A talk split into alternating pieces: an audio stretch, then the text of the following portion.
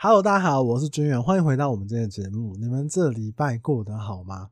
我想要先问一下你们，有没有那种上班一整天拖着疲累的身体，然后呢，你回到家之后，袜子一脱，衣服一脱，你就躺在沙发上面开始滑手机。那通常我自己的观察就分两派，第一派就是开始在看那个无聊的抖音短剧，或者是脸书的小短片、YouTube 小短片这样。那不然就是怎么样？滑那个网拍、网路购物，什么 Momo 啦、虾皮啦，然后什么其他的网拍平台啊？那你们有没有就是网拍买东西之后买了一大堆，结果买回家之后发现，干，这根本是个垃圾，自己太冲动了，为什么要买这个东西？而且后来想一想之后，会觉得，哎，好像其实自己根本这个东西好像也没有必要买，我已经有类似的，或者是我根本不需要这样。我呢？是有一点这样的问题，啊，所以我今天想要跟你们聊一下，说，哎、为什么下班之后躺在沙发逛网拍是这么爽的一件事情呢？我这半年真的是买了一些东西，至少哦，我是觉得很爽啊，哎、就是什么都不做，对不对？旁边有飞轮车也不去踩。那我最近跟我朋友聊，我朋友说，哎、你当初怎么会想要买飞轮车？我说买飞轮车因为爽啊，你看。你在家里面，因为飞轮车的设计是有阻力的嘛，所以它可以模拟你真实骑公路车的那个状态，这样。所以我就说，因为爽嘛，你在家不管外面是打雷、下雨、闪电、刮风，你都可以骑车，你还可以边看电视边骑车，边追剧边骑车，边滑手机边骑车，你又有训练的效果，又可以减肥。然后我朋友都说：“哇，真的那么爽哦？那为什么你现在不骑了呢？”我就跟他讲说，因为我后来发现，什么都不做，下班躺在沙发是一件更爽的 事情。所以，如果你是因为爽然后去做这件事情的话，通常都不会，都会引导到你一个你觉得更舒服的状态。这是我个人的经验呐。那所以，其实我自己也有一些下班之后躺在沙发逛网拍的这个坏习惯。至少我我自己。理解这件事情之后，我就会觉得说，嗯，为什么我会这样呢？我就自己研究了一下，因为当然了，我也想要改掉这个坏习惯。那我在网络上面哦有看到一个说法，就是说，当你在逛网拍啊，比如说像是这个虾皮啊、Momo 啊、什么奇摩购物、拍卖之类的，我们人类的那个脑内啡浓度大概会比平常高出大概五倍。那这个过程呢，这个行为会让你非常非常的容易上瘾。来科普一下，脑内啡呢，在我们大脑里面，它常常跟我们的快乐这件事情的感知是很有关系的。应该是说，它会让你感觉很良好，然后消除你这个紧张、焦虑的这个心情，所以它有抗忧郁或者是增加你自信这种很正面的影响。总的来说。就是它，就是跟你的快乐有比较直接的关系，这样基本上让你心情是很愉悦。那根据这个消费者期刊，其实我我这边打了一串英文，但是呢，我英文很差，我也念不出来。根据这个消费者期刊的研究，物质主义者从购物行为渴望得到的快乐，大过于获得商品时的喜悦。这什么意思？就是我们在买东西的时候，这个购物行为。渴望得到的那个，就是你从买东西，你希望买到的那个得到那个快乐，大过于说你拿到这个商品真实再去使用的那个快乐，这样子。所以有些人就会过度的去消费，或者是因为这样的习惯、这样的惯性，然后导致他负债累累，比如说欠卡费啊，然后欠贷款啊，去买东西啊，因为他深信呢。这个我买了这件东西，这个商品能够改变我们的生活，或者是说我们买了这个商品之后，我们就可以感觉到更幸福。我觉得很有道理耶。我们相信我们买的那个东西能够改变我们的生活，我相信这件事情会让我们更幸福。所以这一个你会有期待感，然后这一个事情呢，你还会有这个呃兴奋感，会觉得自己会越来越好。而且我觉得这种期待感哦。我是一个很明显的例子啊，就是像我自己，呃，有时候会买淘宝，这个会因为淘宝如果你没有买的话，都是那种集运嘛，比较省运费，买那种很多的东西，然后都会把包成一大包，包的很严实这样，然后哇一大块，像我最近就买这个露营的车速的一些东西这样，哇一大包，对，我就是那个感觉拆了这个东西，我会变得更幸福。我觉得买了这些东西可以改变我的生活，改变我的露营，改变我的这个车速习惯。好啦，然后就开始拆礼物、拆盲包。但是其实我自己观察到，我这个过程其实我还有一种抽奖感，就是。买这个东西看有没有踩雷，还是说它真的物超所值？因为淘宝，我不知道你们淘宝购物的习惯。我自己常有一个习惯呢，就是有些网红啊，在比如说他的这个团购啊、业配啊，我都会把这个东西拿去截图，然后我丢到淘宝里面看有没有类似的东西。然后呢，我都会看说，哎，比如说这个某某网红的这个电风扇，它的价格是呃一千六百八。哎、在淘宝上面，我就会去看，哎、淘宝上面台币换算下来，可能只要五百五，哇，这个差差价是三倍，我会有意识的去研究这件事情，你知道？那所以对我来讲，淘宝它会是一个比较便宜的一个呃东西的源头。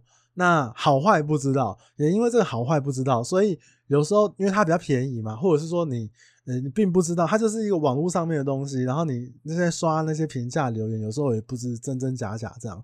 那你我在拆那个包装的时候，就会有一种抽奖感，就是盲包拆盲包这样。我记得以前哦，有人拿过老鼠，然后跟人呢有做过类似的一个实验。比如说拿老鼠呢，我记得是他是比如说请一堆老鼠放在那个地方，放在一个笼子里面，然后那个老鼠呢就可以用鼻子用手去碰一个按钮，按了那个按钮之后，它就会掉零食下来。那它那个临时掉的那个几率，它是有设定三种的，比如说按百分百会掉，按七十五 percent 会掉，然后按这个五十 percent 会掉，按二十五 percent 会掉，它有几种的这个呃几率，然后让你呢这个。去研究一下老鼠，它就是面对不同几率的时候有没有一些反应这样子。我记得人类也做过类似的实验，后来的答案其实都不会是按下去百分百会得到东西，得到礼物也好，得到零食也好，不是，它都会是可能按下去可能是在一半。比如说，有可能会得到，没可能，有可能不会得到的那个过程里面，他会觉得这个人类还有老鼠呢，是特别特别兴奋的，是特别的愉悦的。得到之后，对不对？其实道理我觉得也很很很容易去想象，就是温年的东西你，你你怎么会爽？对不对？你一定是要有一点，哎，可能会输，可能会赢，那种赌博感。赌博就是这样快乐啊！你如果稳赢的，哎，我拿十块可以换二十块回来，你怎么会想赌？就是诶、我拿十块，我可能会赔，但是我可能会赚，就是这种赌博的刺激感。所以我觉得买淘宝这件事情，就有一点点像是这种呃盲猜盲包的概念。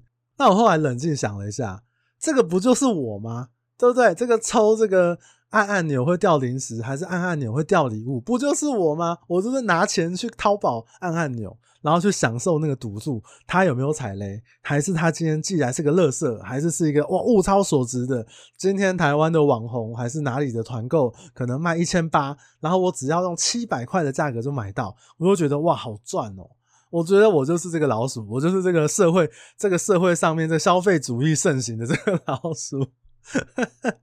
那当然，更严重的一些案例我有查到啊，比如说像万方医院之前有提供一个真实的案例。他是求医，那有一个 C 先生呢，他每天一有空档，他就会上网购物，甚至会在上班的时间去偷逛网拍。所以这 C 先生每个月的薪水几乎都拿去就是网购啊、购物啊，就是就算他的这个账户已经被他花到快要见底，或者是说他已经积欠一些卡费，他还是忍不住有这种下单的欲望。后来在家人的这个劝说之下，就劝这个 C 先生去就医。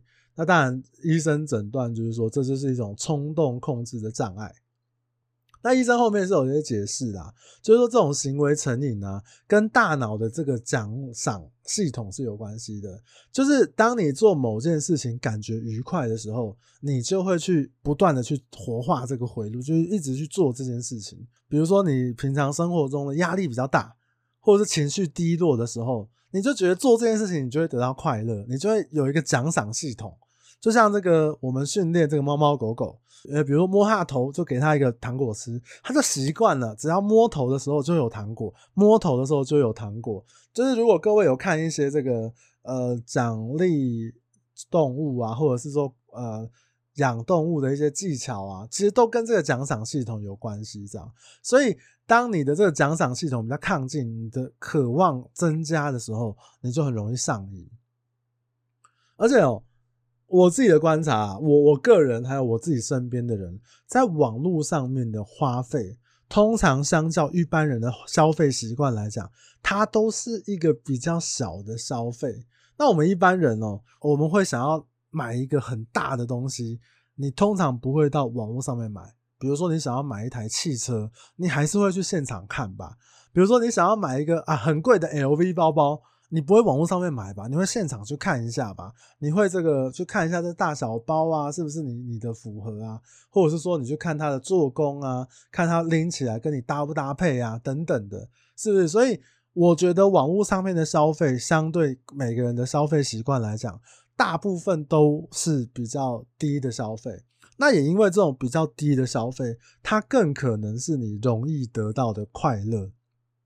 比如说，你今天你上班都很忙，然后你工作时间行程满档，回家又要照顾家庭、照顾小孩，你根本没有时间去 shopping，你根本没有时间去去好好的逛 LV，然后逛什么爱马仕，逛这些奢侈品牌，那你就会先买一些小东西满足自己。我觉得有点类似这样的概念，或者是你的你根本都不到都不出来一个假期，让你好好的出国，让你去日本，让你去韩国，让你去美国，让你去欧洲，好好的让你有一个。放假这个感觉，所以你就运用晚上下班时间，这个开心的半个小时、一个小时，好好的在这个网络的世界里面遨游，好好的在网络世界里面去刷屏。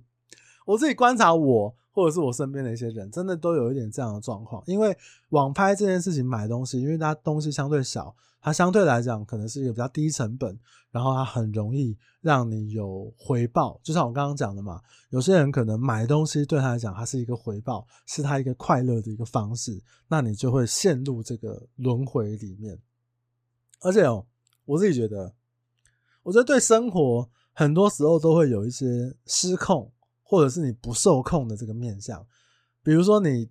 可能不受控的小孩啊，哎、讲了那么多，你就是不要去，你就是去了，还是说你平常面对这个客户啊，难以沟通，就是个 O.K.，，就是个无法沟通的人，还是说你的枕边人，比如说你这个马桶盖永远死都不掀，掀他马桶盖好像要他的命一样的老公，还是呢，你身边的女朋友永远都是忧愁的，永远都不知道在生什么气，对不对？也是很难沟通的，这些。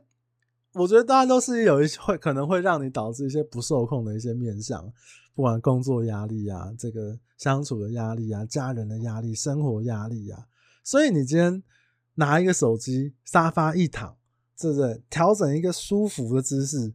哎，手机一打开，App 打开，滑滑滑，哇，那些不受控的事情呢，全部都抛在脑外。哇，拿出手机之后，你就是这个空间里面最有控制感的人，是不是？你就看了这个这个呃购买清单，我今天想要买哪一个马桶盖，我就买哪一个马桶盖；我今天想要买哪个颜色的气炸锅，我就选哪个颜色，哪个牌子我就买。就看了评价，我就觉得，哎，我做出了一个正确的选择。然后我去做功课，我要研究一下，哎，哪一排电视比较好？哎，哪里 PS 是卖的比较便宜，送的东西比较多？你就去做功课，然后当你做完功课，你去做下这个决定的时候，你就会有一种满足感。哎、我做了一个功课，我帮我自己省了一点钱，我做出了一个相对合理、相对划算，而且相对 CP 值高的一个选择，所以我买了这个东西，仿佛呢，这个世界都被你给支配了。你所有认为 CP 值高、方便、喜欢、快乐的东西呢，都进了你的购物车。那日常生活中那些可耻的人事物，全部全部丢到垃圾车里面。是不是？我自己觉得过购物的过程中的确是这样子。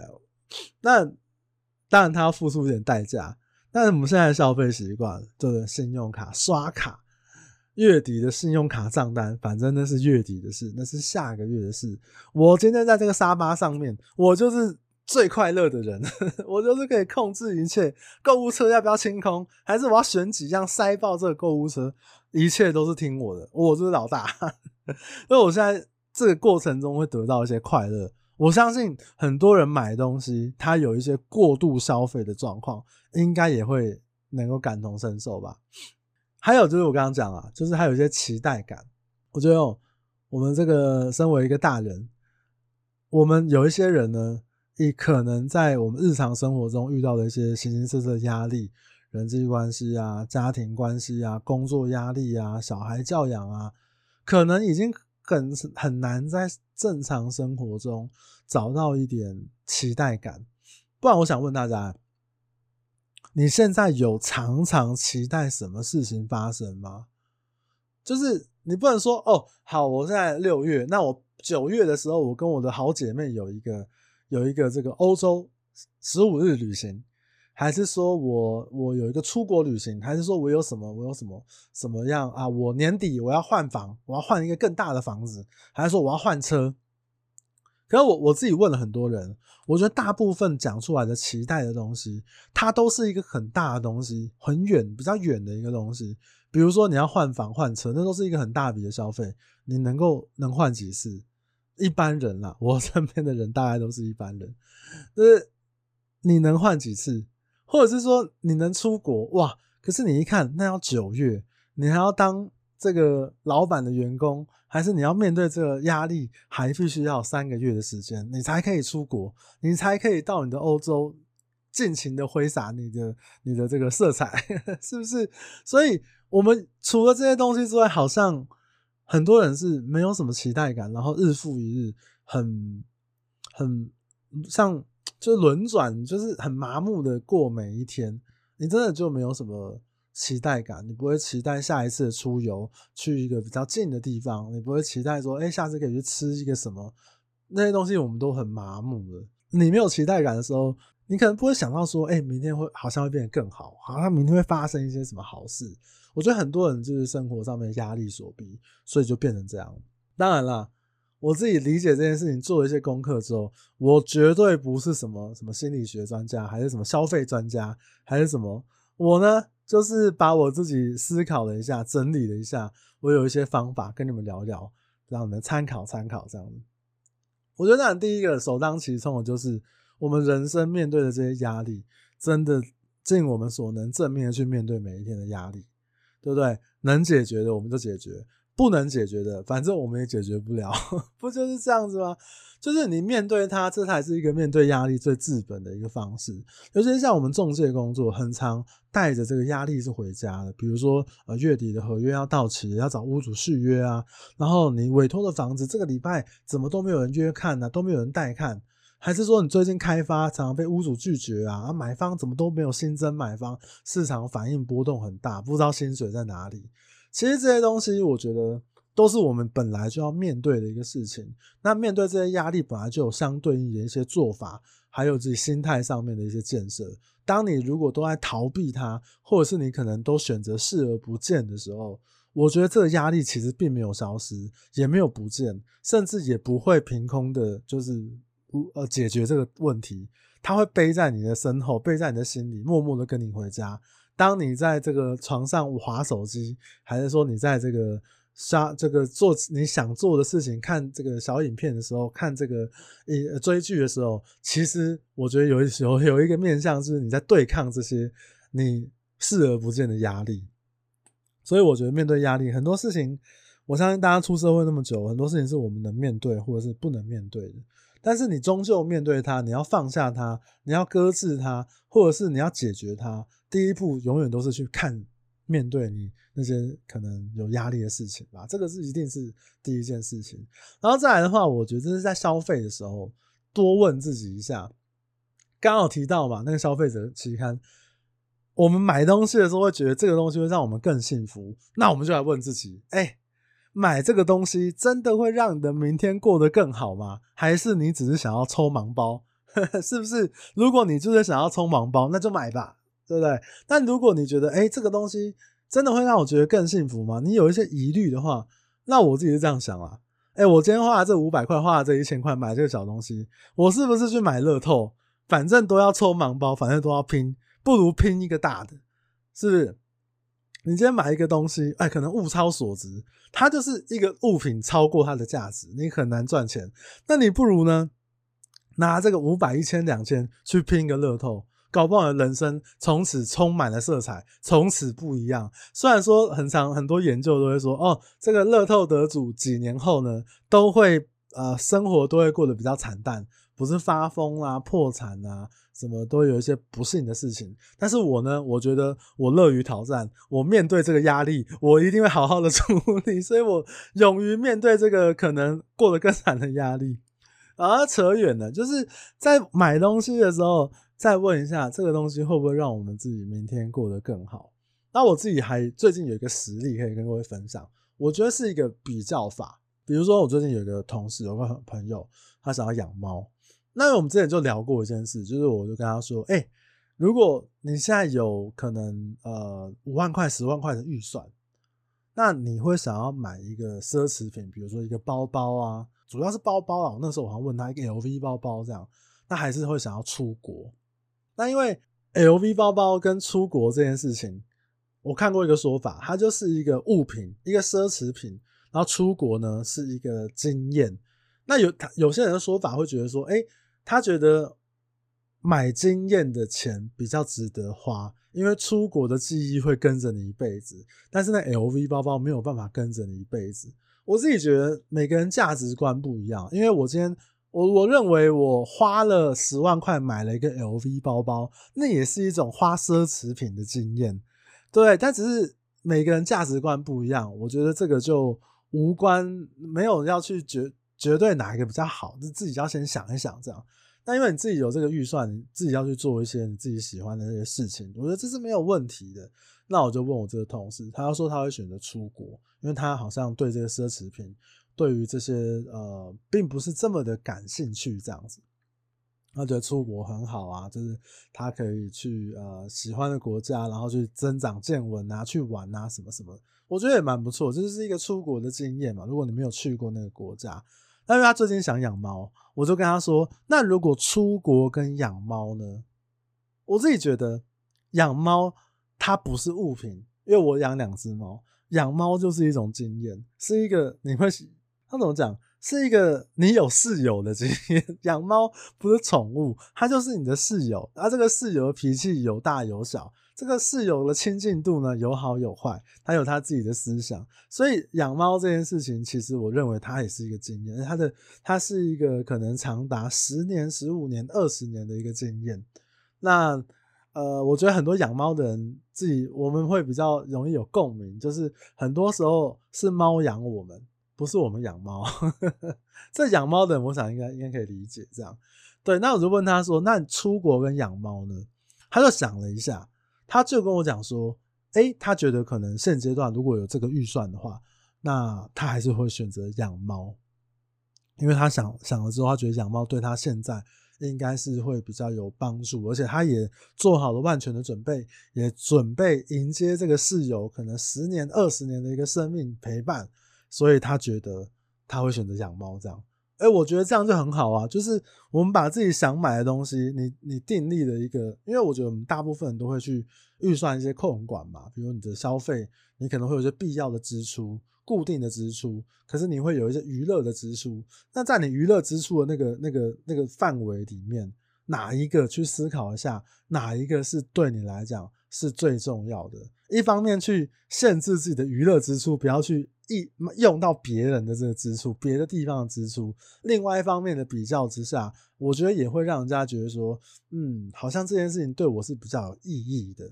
所以我，我自己是用常常是用这种比较法，不管是我自己我自己或者是我身边的人，就多一点想的一个手续，多一段这个想法呢，我认为都可以，呃，更有效率的消费。我自己是这样认为啦。然后，对于这个生活中的期待感，我觉得我很常跟朋友聊到这件事情。我觉得追根究底，还是要去找到一个你自己真正有兴趣的一些事情。比如说，像我最近有以前的同事，然后最近就开始又回去这个健身房运动。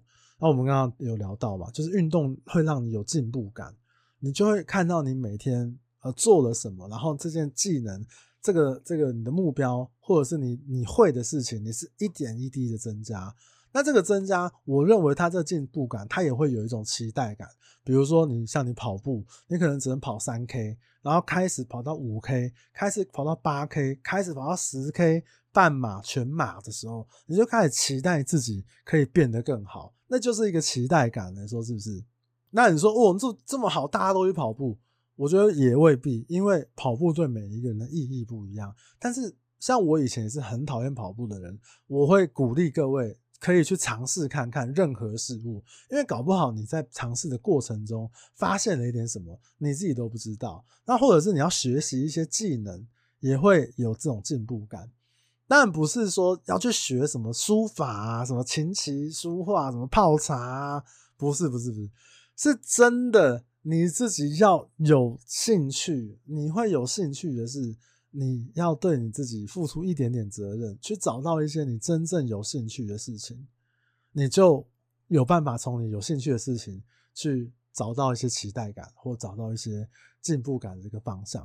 而且我觉得你真的自己找到一个有兴趣的事情之后，你就很容易，更加容易啦，去安排好自己每天的行程跟时间。比如说，有些人就是对运动有兴趣，下班时间就是拿去运动；有些人就是对什么音乐有兴趣，下班时间就去做音乐相关的学习或训练。那有些人就是对这个呃自己 DIY 改车有兴趣，他下班时间他就去研究这方面。他一方面又满足了他的这个兴趣，另外一方面又有这种幸福感、期待感。我觉得这 CP 值是很高的，而且。我觉得很多东西它都是必须要安排，它有规律的安排，我觉得还是会让你生活都会比较轻松。这很像是我之前跟这个呃中介的学弟讲说，我觉得偷懒没有不好啊，但是你偷懒的时候，偷懒的时间，你最好都安排在你每天的行程里面。那每个人标准不一样，只是那个时候我有个学弟看到我的行程表之后，他觉得哇。哎、欸，学长，你下午都会偷懒，那你这个下午偷懒时间还会先排上去？我说当然要排上去啊。哎、比如说你早上九点都在进公司开会，哇，你就已经很压力很大，很累了，对，然后做一点点事情，然后就吃早餐，吃完早餐之后再回来再做一点点事情，中午了，然后中午如果我下午三点排到了一个偷懒行程。那我中午我可能就不休息，因为我会知道我三点的时候我就是要偷懒啊，我就是要去闪躲飘啊，我就是要出去玩啊，是不是？所以我中午就会很专心的做事做到两点三点，然后我下午就去玩。我觉得有规律的这个生活作息，有规律的这个呃这种行程表，我觉得是比较简单，而且会更让更让你清楚知道说。你自己在做什么？那你说啊，三点偷懒到八点合理吗？你自己都会问一下，诶、我排这个三点到八点我都在偷懒，这是一件合理的事吗？好像不合理。那你自己也会稍微调整一下时间。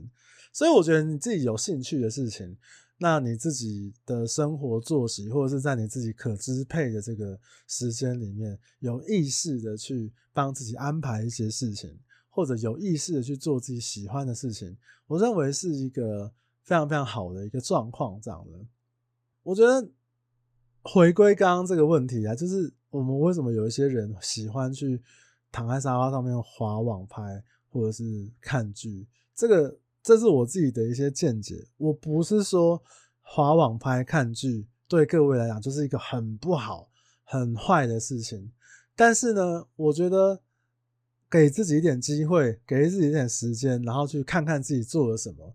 如果你真的很喜欢这样子，那就用力的去做。像我自己就发现，哎、我这样子好像有点问题了，所以我就稍微哎、起来动一动，然后抽个身，然后去思考一下，为什么我会呃要靠这个消费，然后这样子。那我会不会我看到那个每次买的一些东西，发现一些垃圾之后，我就发现，唉，又浪费一些钱了。我就是这个乐色，我真是这一堆乐色里面最乐色、最选择错误的那个人。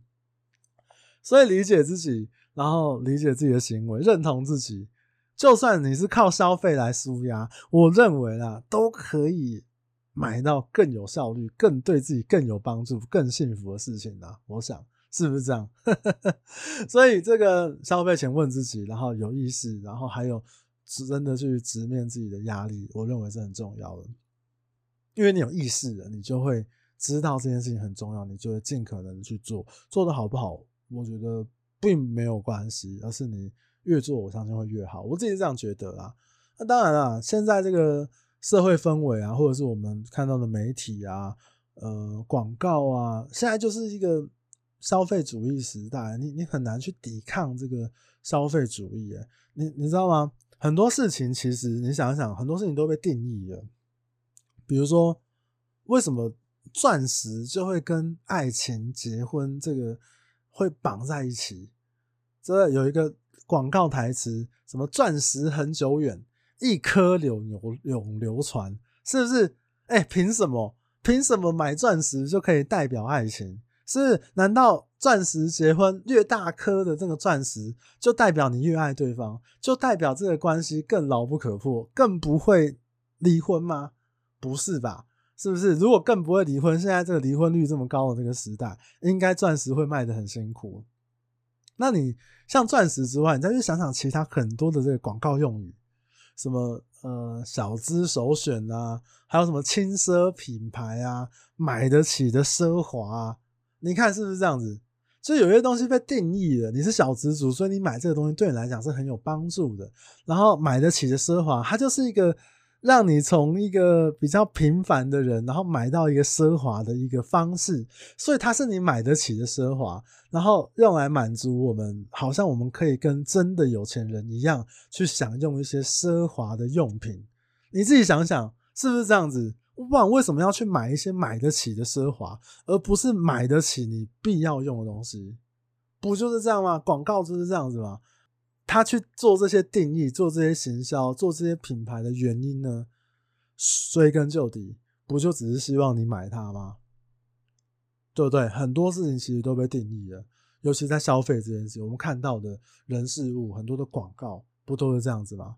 那当然了，如果引诱你消费是我们的一种陷阱，路上会遇到陷阱。那我只能跟你讲，在这种媒体那么泛滥、泛滥、泛滥的时代，我们要好好的活着，真的是危险重重。在消费这一块，我认为是这样子啊，好不好？所以这是我这个最近做的一些功课，然后我自己的一些小小心得整理，就跟你们聊一聊，分享一下。如果你们有什么想法，也可以跟我聊一聊，这样。也许我讲错啊，这是我个人的，主要是我一些个人的一些想法了。好了，那今天我们就聊到这边。如果你觉得今天内容对你有帮助的话，也帮我分享给你身边呃想要呃你的好朋友。那如果你觉得黄俊远真的讲的太棒太赞了，也请你帮我在这个五星的评分里面给个五星好评，或者帮我点赞，或者是来这个脸书 IG 跟我这个留言按赞，我都会非常非常感动。当然了，可以的话，我要最近最后再讲一下。真的去追我 IG 好不好？我最近有另外一个话题，其实就是我应该七月份的时候会再聊一下。就是我觉得脸书这个地方，我自己都在反思，我自己在做。比如说我的脸书有三万多人追踪，然后我的 IG 只有不到一千人，八百多个吧。哎，真的很可怜哎。哎，我 p 开始几千人听，干，然后我脸书只有我的 U，我的 IG 只有三位数字，你看是不是可怜？救救脑残穷，救救粉丝穷，好不好？救救网友，救救那个点赞穷。我都讲我不喜欢粉丝啊。那我我自己就在想说，其实，在脸书的发言比较快乐，还是在 IG 比较快乐？或者是脸书这个，好像你必须要做一些什么，然后有比较高的浏览量，比较高的触及率，大家比较有兴趣，比较可以把你的文看完。然后比较多的点赞，可以让你的粉专，然后让你的这个推挤出去。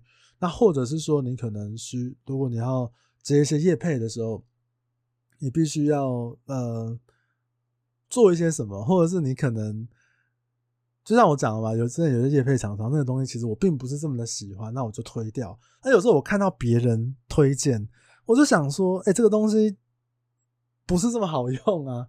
我也想说，哇，这个。这是一个什么样的世界？那当然可能是我个人不喜欢，只是在脸书那个环境里面，我都觉得说，哎，好像现在你不走一些怎么样的发文，或者是你不跟一些时事，或者是你不去，好像你必须要去站一边，然后让那些人来认同你，你，我就觉得好像这不是我自己也有思考。如果如果你是呃。就是看我关注我文章很久的网友或听众的话，主要是网友啦。你如果看脸书文章，你可能会很会发现，说我最近发文的频率变得比较少。我可能以前两天一天就会发一篇文，但我现在可能一个礼拜发三篇。真的是我自己思索一下，我到底想要分享什么给大家，还有就是我自己认为什么事情才是重要的，想分享给大家，就是我自己有一些挣扎了。反正反正讲了那么多，真的追我 IG 吧，拜托，好不好？好啦，那我们今天就聊到这边啊，那我们就下礼拜再见，嗯，大家拜拜，拜拜。